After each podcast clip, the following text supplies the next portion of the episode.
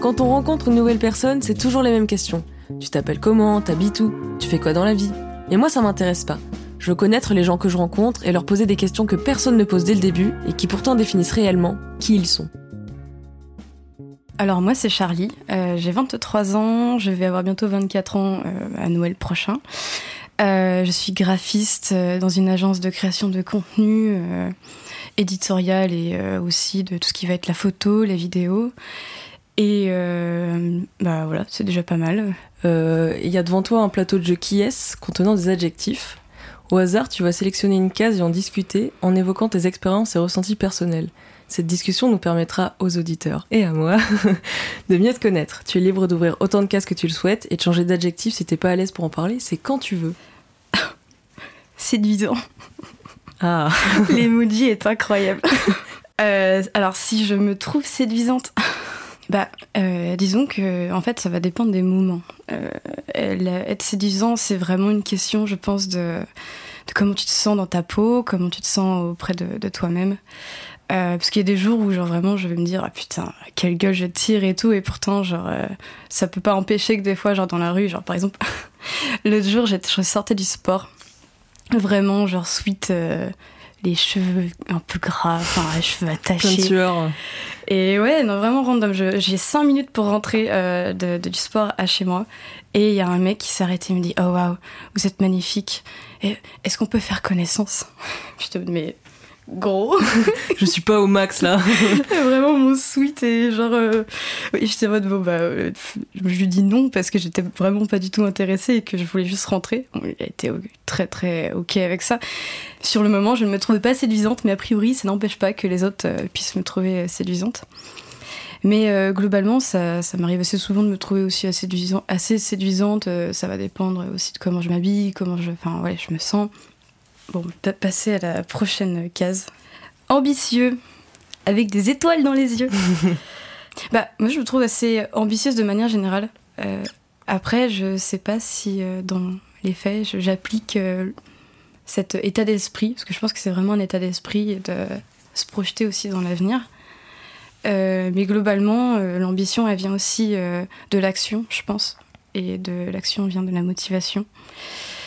Parce que pour moi, l'ambition, ça vient aussi de projets que tu te mets et que tu te, que as envie de poursuivre et de, mener à bien à terme. Est-ce que tu as déjà eu une idée de projet et tu as réussi à aller jusqu'au bout, par exemple? Bah, Globalement, comme je travaille dans, dans l'art, euh, la plupart de tous mes projets que j'ai fait en cours, euh, ils ont été menés à bien, enfin menés à terme du moins. À bien, c'est autre chose. Mais globalement, c'est vrai que par exemple, euh, quand j'étais donc dans ma dernière année d'études de DSA, donc diplôme supérieur des arts appliqués. Euh, en gros, on devait faire, donc c'était toute une année qui était où on devait rédiger un mémoire et en parallèle euh, faire tout un projet personnel, enfin personnel, en lien avec une thématique qu'on avait choisie. Et euh, on va dire que j'ai choisi la thématique des visages. Donc ma question de base était est-ce qu'on peut lire un visage? euh, et ça m'a amené à me questionner sur un tas de sujets, sur euh, la perception de l'autre, comment est-ce qu'on voit l'autre, est-ce qu'on peut lire les émotions chez l'autre, etc. C'était hyper intéressant. Et en parallèle de ça, je devais créer un projet euh, design avec le visage.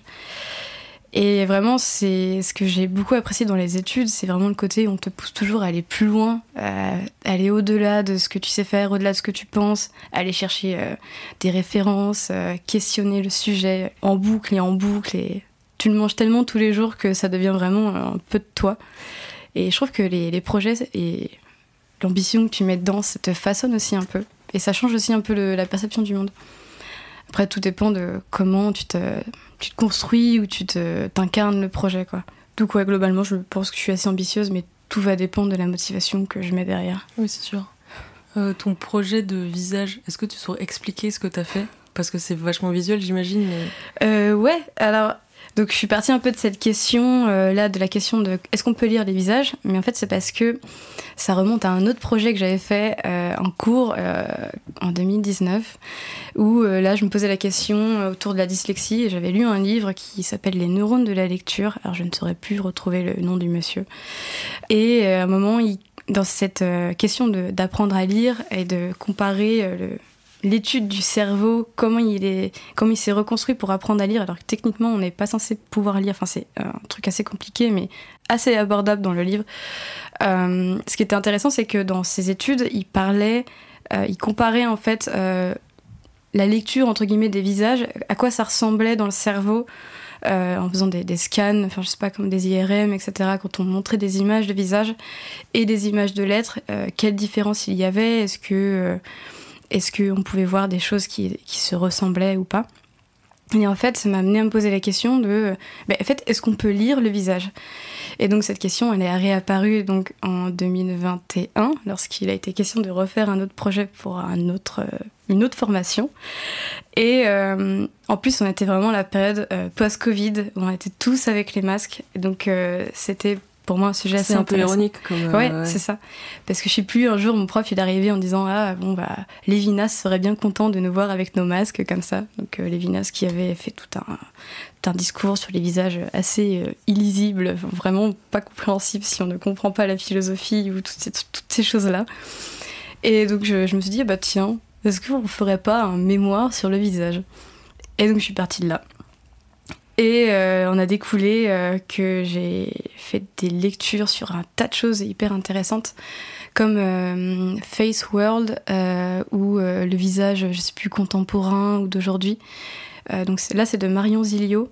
j'ai plus exactement le nom du livre cette fois-ci. Mais en fait, c'est un livre qui parle de notre rapport au visage, parce qu'anciennement, il faut savoir que le visage, on n'y avait pas accès. C'est-à-dire qu'on n'avait pas de miroir. Genre, il y a peut-être 200 ans, euh, l'accès au miroir était très limité, c'était limité aux, bourgeois. Puis plus tard est arrivée la photo et toutes ces choses-là. Et puis là, on a commencé finalement à apprivoiser nos visages. Et ensuite est arrivé le selfie. Et donc finalement, on se rend compte que euh, avant, où il y avait des portraits aussi, on se faisait portraitiser. Et euh, en fait, finalement, dès qu'on a donné accès au visage aux autres, on a essayé toujours de se l'approprier un peu plus, de, se, de, de l'incarner et tout, toutes ces choses-là. Et enfin, c'est un sujet qui est très vaste et très compliqué, mais euh, en vrai hyper passionnant parce que finalement, on se rend compte qu'on veut euh, capturer son propre visage euh, et vouloir, comment dire, le remodeler à sa manière avec les filtres, avec avec euh, oui enfin voilà le maquillage et on veut toujours paraître d'une certaine manière. Il y a la question de la perception. C'est vraiment un sujet très vaste. Je vais pas non plus refaire tout le mémoire je vais perdre Sandra sinon. Moi, moi je t'écoute avec passion là c'est j'adore hein, mais, c'est vrai j'avais pas pensé euh, mais que, ouais. que enfin c'est logique hein mais mais c'est hyper euh, passionnant parce que quand tu te rends compte qu'en fait finalement avant on n'avait pas accès à nos visages, ça veut dire qu'on ne savait pas à quoi on ressemblait. C'est fou. On n'avait pas conscience de soi-même et ça paraît improbable. Est-ce que aujourd'hui dans ta vie tu te dis euh, je ne vois pas mon visage de la journée? Bah non, c'est sûr. C'est pas possible. Bah du coup tu te vois dans les reflets des vitres, euh, même sans forcément miroir et téléphone. Mm. Avant c'était un peu moins fréquent. Après t'avais peut-être à la limite une flaque d'eau ou un truc comme ça et encore t'étais pas dans le bon angle pour te voir quoi. Enfin. C'est fou. Je suis même pas sûre que ce soit vraiment euh, un truc de fou de se voir dans, dans une flaque d'eau. je pense pas. Narcisse, hein, bien sûr. Oui, effectivement. On pense à lui bien fort. Et donc, à la suite de ça, donc, mon projet s'est orienté sur euh, mon père. Euh, donc, en fait, comme mon père est quelqu'un que j'ai toujours eu du mal à cerner, j'ai fait un peu le pari un jour en tombant sur un livre de promotion. En fait, il a fait ses études, euh, enfin, il a fait toute sa scolarité à Houston, au Texas. Et donc, euh, je suis retombée sur un des, livres où vraiment, c'est vraiment les, photos, euh, petites images, des petites vignettes où tu as vraiment toutes les photos des, promotions. Et en fait, tu avais trois personnes en couleur. Et je me suis dit, putain, c'est qui ces gens en couleur Est-ce que mon père les connaissait ou pas?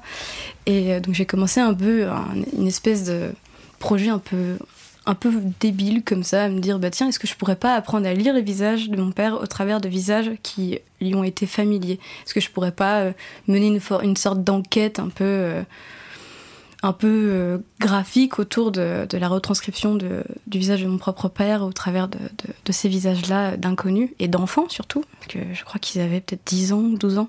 Et donc autour de ça, j'ai fait vraiment plusieurs traitements, j'ai analysé les visages, je les ai décrits, j'en ai ressorti des, symboliques, euh, enfin c'est plein de choses comme ça, et j'ai fait toute une espèce de d'enquête un peu... Mis en scène à ce moment-là pour le présenter. Et après, j'ai fait ça en sérigraphie, donc j'ai pas mal de tirages de sérigraphie où justement la sérigraphie est un procédé d'impression qui permet d'imprimer plusieurs couches, plusieurs couleurs et t'as toujours une espèce de transparence et ça fait apparaître de nouvelles choses et de nouveaux éléments. Et c'était un peu une espèce de, de pari graphique comme ça, à me dire euh, est-ce que je peux pas représenter plus que ce qu'il n'est déjà? Enfin, et bon, il euh, n'y a pas vraiment de conclusion à ce projet, juste que ça m'a fait kiffer. Ah ouais, putain, tu t'es donné à fond, c'est fou. C'est juste un sujet que je connais pas du tout et je m'y suis jamais intéressée alors que ça nous concerne tous. Et, surtout que c'est bête, mais on voit des visages tous les jours bah et en fait, et fun fact, en étudiant un peu tout, tout, ce qui était les visages, je suis tombée aussi sur la synergologie, euh, qui est l'étude aussi du langage corporel, du langage du visage et tout. Et franchement, au début 2000, enfin, fin 2021, début 2022, j'étais toujours en train de regarder avec attention tous les détails qui peuvent y recéler un visage. Et euh, bon, ça fait un peu psychopathe comme ça. bah non, t'as le droit de connaître ce qui t'entoure aussi. Mais bon, voilà.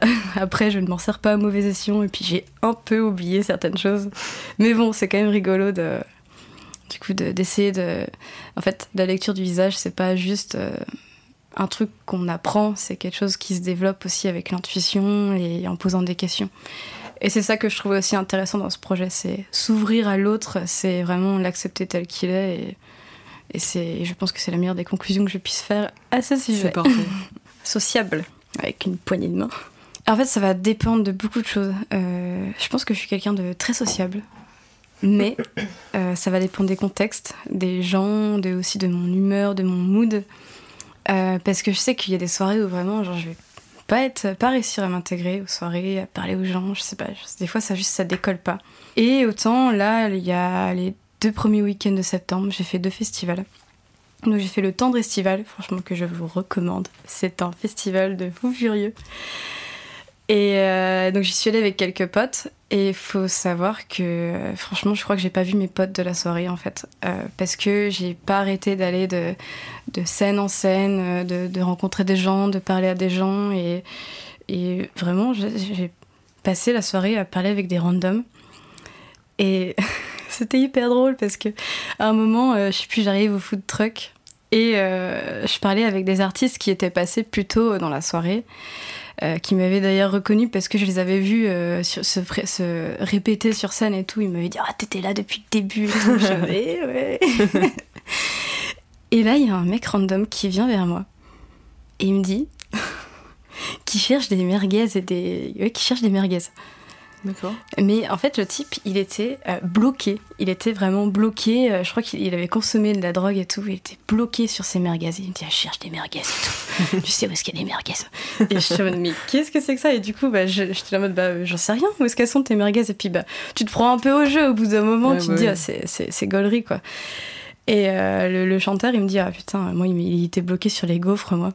Donc, du coup, on était là en train de lui dire euh, Ouais, bah, tu t'es sûr, tu veux pas aller regarder là-bas s'il n'y a pas tes merguez et tout C'était vraiment un moment, hyper drôle. Et ça m'a fait trop rire parce que, enfin, du coup, faut savoir qu'aussi, euh, j'ai noté une de ses phrases qu'il a dit c'est Si je cherche une. Enfin, si je cherche une merguez, je cherche une gaufre. Et le lendemain, je sais plus, je recroise ce même mec avec d'autres mecs que j'avais vus plusieurs fois dans la soirée. Et ils, étaient assis sur un canapé, on allait partir avec ma pote, puis ils commencent à nous parler en mode oh, on est en train de les faire fuir. Et je les ai regardés, je fais quoi? Vous êtes en train de nous faire fuir, je voulais que je vous raconte votre soirée d'hier. et euh, véridique, qui ne se souvenaient pas de leur soirée, je leur ai raconté leur soirée. Et genre, il y avait ce fameux gars qui cherchait ses merguez et. Euh, Est-ce qu'il les a retrouvés au final? Euh, C'est ça la question que tout le monde se pose. il n'a jamais. Je crois pas qu'il ait trouvé ses merguez. Mais en tout cas, c'était vraiment un moment très très drôle du festival.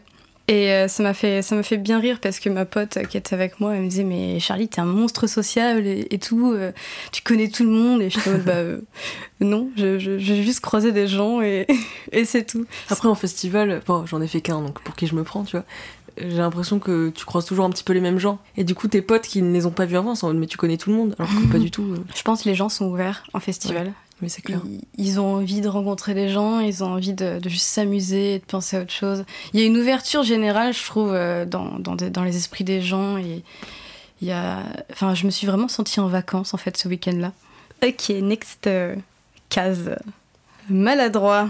Je pense pas parce que, bah, étant une personne très manuelle, du coup, la maladresse, c'est quelque chose que j'ai fini par dompter et plus ou moins éradiquer. Alors je dirais pas éradiquer, ça m'arrive d'être maladroite et de faire renverser des choses, mais globalement c'est quelque chose qui est très très rare.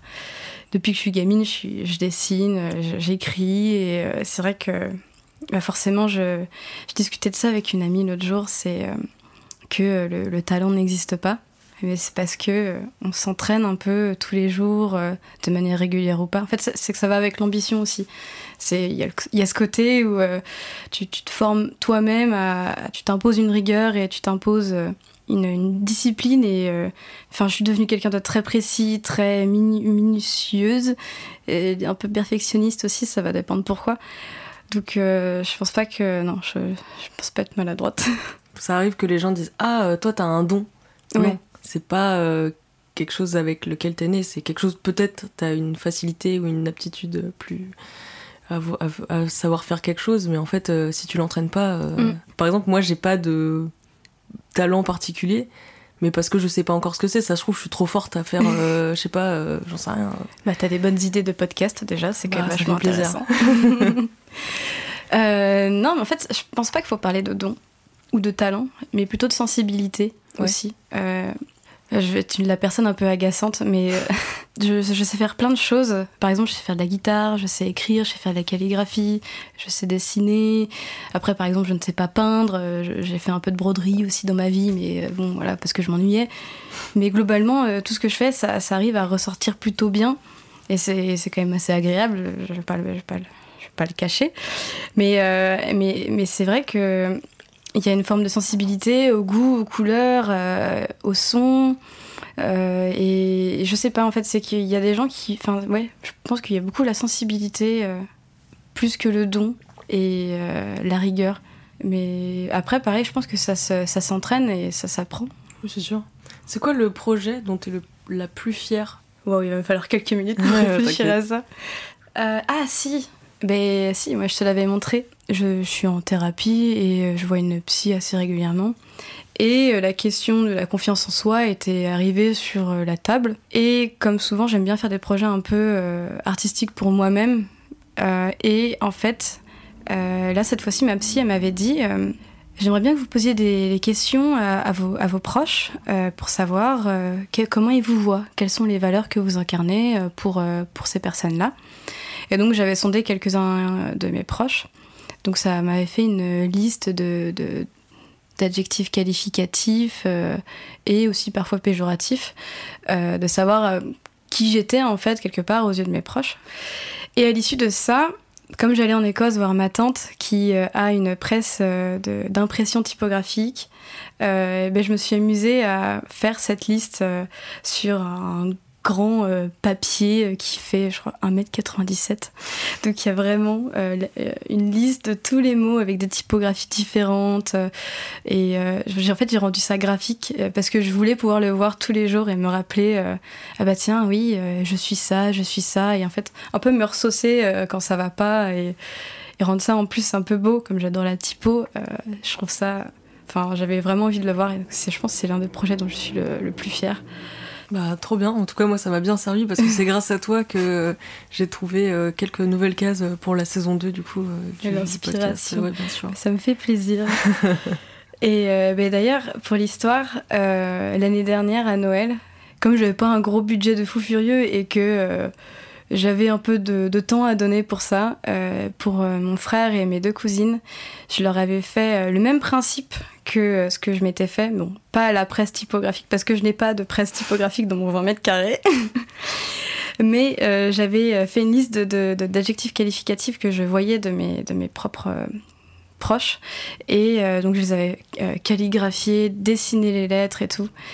Et franchement, je m'attendais pas à grand chose en faisant ces cadeaux-là, parce que c'est quelque chose que je fais de bon cœur. Et, et la réaction des trois, ça a été limite de, pleurer. Mais et, genre j'avais trop envie de pleurer aussi parce que je suis en mode bah waouh, je m'attendais pas à ça. Et je pense que c'est les plus beaux cadeaux que j'ai pu faire à ce jour euh, parce que en fait la réaction euh, valait plus que la, valeur qu'on peut mettre derrière. Et franchement, euh, c'est tout ce qu'on attend d'un cadeau, je pense. Bah oui, c'est sûr. Trop mignon. Hop, empathique. Je pense que oui, je suis quand même vachement empathique. Euh, mais comme je pense que j'ai un côté où je peux être hyper euh, antipathique. Mais ça, je m'en suis rendu compte, c'est que quand euh, je le prends trop à cœur, en fait, je me protège parce que j'ai vraiment pas envie de, de prendre la chose trop à cœur. Et... Mais en fait, du coup, je me, je me vois, je me ferme et je me rends compte que en fait, je suis limite froide et ouais, vraiment. T'es un peu dans ta coquille en vrai. Ouais, c'est ça. Des fois, je me reconnais pas et j'ai l'impression d'être un monstre et de me dire, en fait, limite d'être hyper pragmatique en mode. Euh, ouais, non, franchement, j'ai trop l'impression d'être un monstre alors qu'en fait, juste. Euh, je, prends trop le truc à cœur et en perso et je peux pas être objective à ce moment-là. Mais globalement, je suis quelqu'un d'assez empathique et euh, je trouve que c'est assez dur à trouver les gens empathiques. Et en même temps, il y en a quand même beaucoup aussi, mais en fait, je pense qu'on a tous, on a tous beaucoup de pudeur aussi dans, dans nos émotions. Bah, rien que le fait que tout à l'heure je disais que quand je voyais mon, mon, frère pleurer ou ma cousine avoir les larmes aux yeux, euh, ça me donnait envie de pleurer aussi parce que forcément c'est pas c'est pas tous les jours donc euh, ça touche un peu plus euh, personnellement quoi. Hop. Fêtard. Est-ce que je suis fêtard? Bah je vais parler dans ce verre parce qu'il va avoir envie que je parle de lui dans, son, dans, ses podcasts. Je suis sûre qu'il a envie qu'on parle de lui, donc je vais le mentionner. Je veux dire, euh, il y avait une vie avant 11 verres et puis il y avait la vie après 11 verres. voilà, c'est bon, t'as eu ton moment. donc, euh, en vrai, je pense que je suis quelqu'un d'assez fêtarde. J'adore sortir, j'adore rencontrer des gens, j'adore vivre, boire un coup. Euh, euh, vraiment, je trouve que l'énergie de, sortir et de voir du monde, c'est quelque chose qui est hyper stimulant. Euh, et vraiment, en fait, c'est ce côté-là hyper. ça grouille, en fait. Et c'est pour ça que j'ai fini par aimer Paris. C'est que tout est possible. Tout est. Il y a vraiment. À un coin de rue, tu peux croiser un random et lui parler, ça peut devenir le meilleur pote du monde. Pour moi, la fête, c'est lié avec les rencontres et, l'inopiné, l'inattendu. Et en même temps, euh, des fois, je vois, j'ai plus de temps pour moi parce que je sors trop.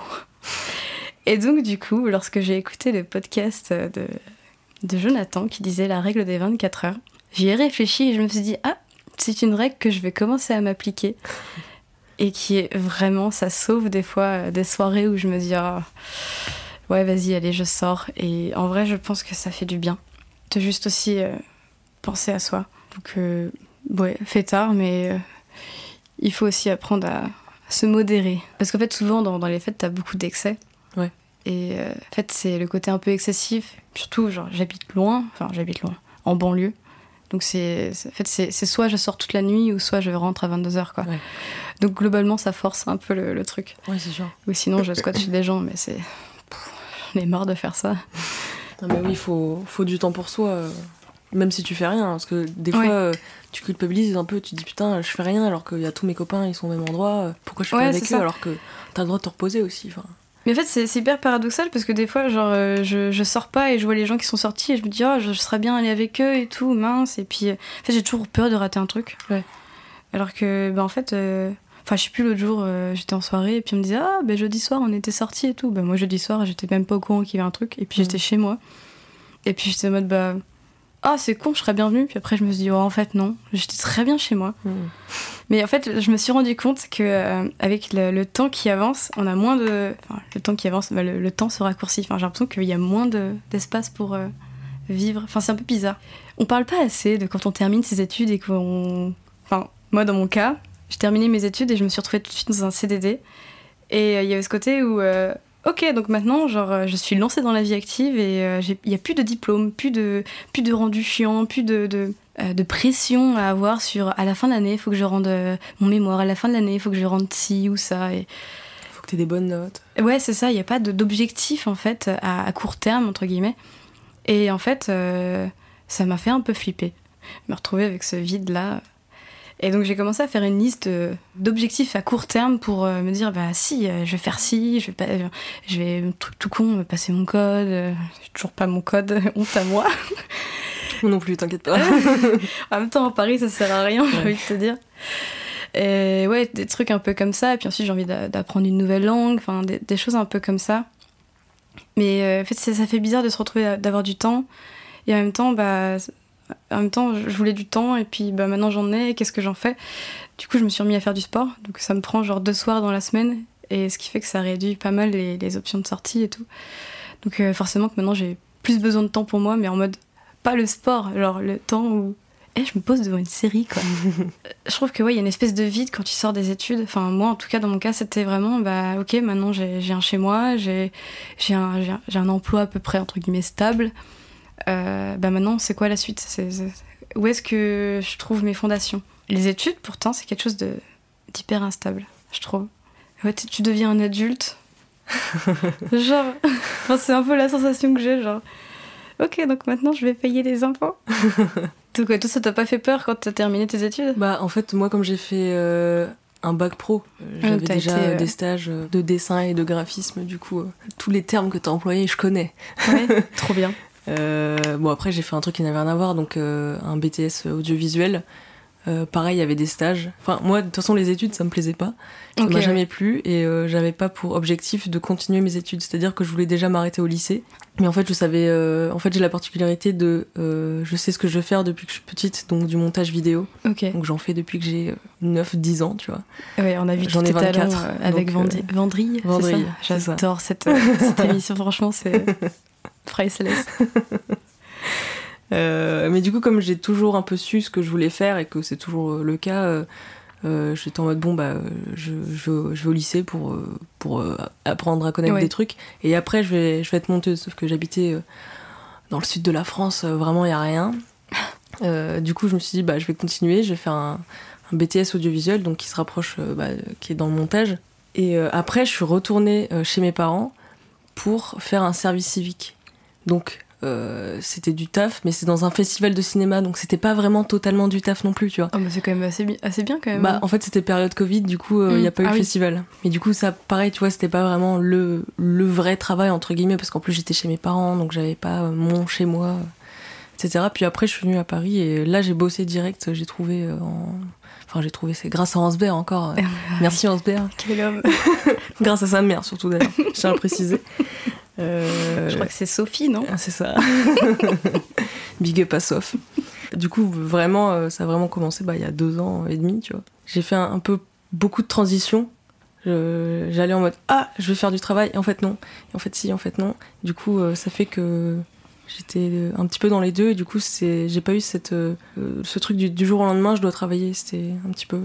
Souvent, quand la question de ouais, tu veux faire quoi après tes études se posait, j'étais en mode bah en vrai, je sais pas, genre, mais j'ai pas de quoi avoir peur parce que, bah, dans tous les cas, il y aura du travail partout. Mm. Et ça fait partie aussi du, euh, du, chemin, en fait, du chemin de vie, de dire, bah, en vrai, si je suis dans un métier qui me plaît plus ou moins, bah, j'ai le temps de rebondir, j'ai le temps d'apprendre de nouvelles choses, de faire des formations. Enfin, après, c'est parce que je pense que je suis assez optimiste là-dessus, mais. Et comme je sais faire pas mal de trucs aussi, je pense que ça m'aide à être assez optimiste. Mais c'est pas forcément très stable mentalement je trouve. Ouais, non, c'est sûr. De pas savoir. Petite pétition pour que euh, on arrête de nous dire euh, quand on est au collège ce qu'on veut faire quand ah on sera grand. Euh, je sais même pas ce que je fais demain. Donc, non mais je te jure. là, je dois choisir ma carrière là tout de suite en troisième. Calme-toi. À 14 ans, quand t'es en train de compter tes billes. Mais on fait ça plus tard. On teste plein de trucs et. En fait, faut apprendre plutôt les, les, les, les jeunes personnes à s'orienter dans des choses qu'elles aiment plutôt que de dire bah tiens tu veux faire quoi comme métier? Ouais, ça vient hyper tôt dans la vie. Ouais, mais le nombre de personnes qui, même à nos âges, ne savent même pas ce qu'elles veulent faire. Même à, même à 30 ans, des fois, t'es même pas sûr. Donc euh, peut-être que même tu le sauras jamais. Mais pardon à tous les gens qui savent pas. c'est pas, euh, c'est pas grave. Si Sois pas si pessimiste. Voilà. bon. Mais si, il y a de l'avenir pour tout le monde. Bien sûr. L'emploi, tu ne vas pas le trouver partout non plus. Enfin, j'ai des potes là qui sont. Euh, il y en a une qui est à Rennes et l'autre qui est à Nantes. Et elles savent Enfin, elles, ont fait les mêmes études que moi et on va pas dire qu'on a un parcours de merde. Vraiment, on a, on a la Sorbonne sur le papier. Techniquement, ça va, ça vous déporte. Mais le problème, c'est que l'expérience, il la faut absolument. Mais bon, comment tu veux trouver de l'expérience Je la sors de ma poche, surprise Je te propose que ce soit la dernière case. Eh bien, let's go C'est la case créatif. Ah. Bah, du coup, oui, je pense que je suis quelqu'un de très créatif. fun fact, quand j'étais gamine, je me souviens enfin, redessiner plusieurs fois un zèbre sur un zèbre ou même je sais plus c'était un dinosaure pour mon frère. Je voulais absolument qu'il soit parfait. En plus c'était un dessin d'enfant. Quand tu le si tu le regardais aujourd'hui, tu te dirais bah c'est un dessin d'enfant quoi. Mais il fallait qu'il ait bien quatre pattes et que ces quatre pattes soient bien équilibrées, qu'elles aient toutes la même largeur et que la queue elle soit bien souple. Enfin c'était des trucs bêtes. Et franchement c'est euh, c'était important pour moi déjà à l'époque. J'ai toujours le souvenir aussi de quand j'étais au centre aéré, il y avait les coloriages. J'adorais les coloriages. Choisir les bonnes couleurs, qu'ils allaient bien ensemble, selon moi. Et euh, un des animateurs qui disait à ma mère ah, Elle a du bon goût, votre fille, quand même. Elle choisit les bonnes couleurs. et genre, j'ai toujours entendu euh, toute ma vie que bah, j'étais assez créative. Donc c'est assez motivant. Dans ma, piole, il y avait... Dans ma piole, il y avait pas mal de, de dessins partout. Et quand je suis arrivée au moment du collège, la période fatidique, où quand tu arrives au lycée, tu choisis ta, ta section ou vers quoi tu t'orientes. J'avais eu deux choix, c'était soit j'allais dans du patrimoine ou soit je faisais un bac art appliqué. Et j'étais de moi-même plus intéressée par le bac patrimoine. Et mon père m'a dit non mais euh, Charlie, euh, t'as vu ta chambre? Genre, va pas là-dedans, tu vas t'ennuyer. Et c'est trop mignon déjà de. Mais ouais. Parfois les parents ils font, euh, enfin les trucs créatifs ne, ne t'apporteront rien dans la vie, euh, alors qu'en fait euh, t'en sais rien. Bah ouais mais c'est ça et je trouve que j'ai eu pas mal de chance à ce niveau-là, que mes parents aient toujours été derrière moi, parce que mon père il faisait pas mal de photos aussi, il était aussi très créatif. et j'ai appris plus tard que l'un de ses regrets c'était pas de s'être lancé dans un métier plus créatif. Et je pense qu'au travers de, de comment il m'a vu, comment il m'a vu me développer. Il m'a dit mais vas-y, va là-dedans et tout.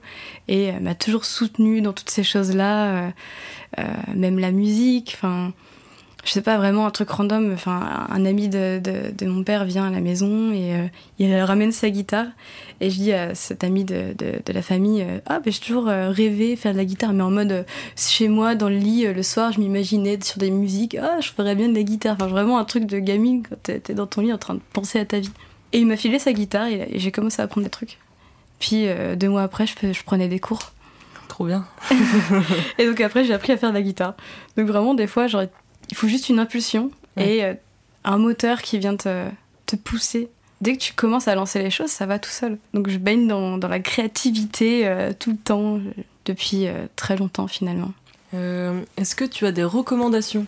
Alors j'ai des recommandations musique. Euh, alors c'est un groupe que j'ai découvert au Tendre Estival. D'ailleurs, première recommandation, le Tendre Estival. Donc ça a lieu tous les débuts septembre. Je sais pas si on peut recommander des festivals d'ailleurs. Tu recommandes ce que tu veux. Ok, donc euh, le Tendre Estival, euh, si vous voulez aller voir, d'ailleurs je vais pas arrêter de partager en plus sur mon Instagram. mais en gros, le Temps d'Estival, c'est un festival sur deux jours à Celles-sur-Cher, donc c'est pas très loin de Tours. Et en gros, c'est un festival qui il y a vraiment un peu de la funk, de la house, de, l'électro, euh, un peu de techno. Et puis en fait, dans, tout le monde est. Enfin, dans le festival, en fait, t'es, es dans l'enceinte d'un château. Donc dans un château dans la Loire et tout, vraiment euh, hyper stylé. Et euh, t'as des canapés, genre c'est un peu dans une espèce de. Vraiment, t'es dans un autre monde, enfin vraiment, t'es dans un rêve en fait. Et dans, donc, dans ce festival-là, j'ai découvert un groupe qui s'appelle Mandarine. Euh, qui est un groupe que j'ai beaucoup adoré sur scène. Il mêle à la fois les saxos, un peu de rap, un peu de, synthé, euh, guitare. Enfin, c'est vraiment très punchy. Et je trouve que ça change vachement de ce qu'on a, de ce que j'ai pu entendre de manière générale. Ça a des sonorités un peu, un peu jazz que j'aime bien. Mais quand j'ai écouté en studio, enfin, j'ai adoré. Mais euh, la version live, franchement, elle, elle déboîte. c'est des gens qui sont à Toulouse. Je, pourquoi ils sont à Toulouse quand même On est à Paris, les gars. faites, euh, faites vos, choix à Paris. On a tout à Paris déjà. Ah oui, c'est vrai que on va... Euh. on va laisser les, aussi les bons artistes euh, à la province. Et une autre recommandation que je peux avoir, c'est le jeu We Are Not Really Strangers. je sais pas s'il y, y en a qui connaissent, mais en gros, c'est un jeu qui est hyper intéressant dans le sens où c'est des cartes donc c'est un jeu de cartes en fait euh, avec que des questions. Donc initialement c'était en anglais, mais je crois qu'ils ont fait des versions en français maintenant parce que c'est un peu percé. Et euh, en fait, c'est des questions qui te, qui te permettent d'apprendre à connaître les gens, d'aller en profondeur et tout, Et je trouve que c'est un jeu qui est hyper intéressant quand on est intéressé par les gens, les autres, et que des fois on sait pas comment aborder des sujets avec euh, des proches, par exemple. Ou euh, ouais, je trouve que C'est ça. un, peu- c'est un peu mon concept. Ouais, c'est ça. finalement. Mais euh, je pense que s'il y a des gens qui écoutent ce podcast, c'est qu'ils sont, ils ont envie d'apprendre à connaître des gens. Et je trouve qu'il y a un côté un peu, euh, un peu nourrissant de d'écouter les gens parler, de te dire ah bah tiens, enfin, tu, tu te projettes dans les autres, comme tu te dis, eh ben, en fait, on est tous un peu pareils, mais à différents niveaux. Et je trouve ça Mhm. assez passionnant. Donc voilà, je pense que ce jeu peut être hyper euh, intéressant. Ça m'intéresse aussi, du coup. Donc bah, je te donnerai la référence, mais voilà. Donc euh, ce jeu est cool euh, pour apprendre à connaître les gens. Trop bien. Euh, bah écoute, merci d'être venu, Charlie. Bah merci à toi. C'était super, ils étaient bons, les petits cinnamon rolls, Ah les ouais, petits j'ai chocolats chauds. franchement, bien kiffé, bien accueilli, c'est cool. Voilà, je sais toujours pas comment finir. Et à chaque fois, ça se finit par moi qui dis Bah, je sais pas comment on finit. hein. Et c'est ciao